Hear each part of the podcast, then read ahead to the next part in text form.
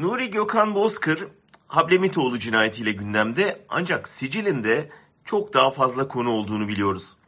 Mesela MIT'in emrinde Suriye'deki cihatçılara silah kaçakçılığına aracılık etmesi. Mesela arandığı dönemde Ukrayna'da kurduğu silah şirketi aracılığıyla hükümetle işbirliğine devam etmesi. Dikkat ederseniz bu konular hiç gündeme getirilmiyor.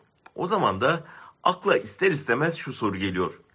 Acaba bu cinayeti üzerine yıkıp diğer konularda söyleyeceklerini değersizleştirmek mi istiyorlar? Yaşananları kronolojik olarak kısaca hatırlayalım. Bozkır 2015 Eylül'ünde transferine aracılık ettiği soğan kamuflajlı patlayıcı yüklü tır yakalandıktan hemen sonra kendi deyimiyle istihbaratçıların yardımıyla Ukrayna'ya kaçırılmıştı.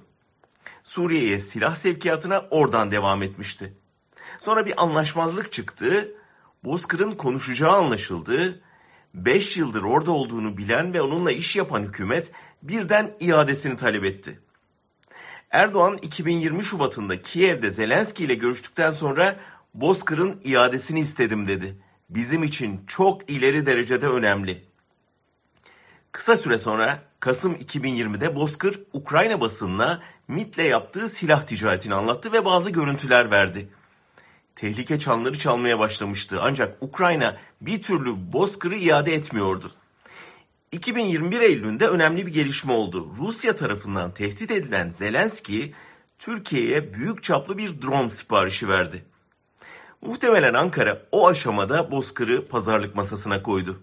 Bozkır Romanya'daydı. Ukrayna dönerse adil yargılanacağına onu ikna etti ama sınırda yakaladı ve 2021 sonunda MIT'e teslim etti. Teslimattan birkaç hafta sonra da Erdoğan drone anlaşmasını imzalamak için Kiev'e gitti. Hemen ardından da zaten Ukrayna Savaşı başladı. Yandaş medya Bozkır'ın büyük bir MIT operasyonuyla Türkiye'ye getirildiğini söylese de muhtemelen bu Ukrayna'nın drone karşılığı yaptığı bir teslimattan ibaretti.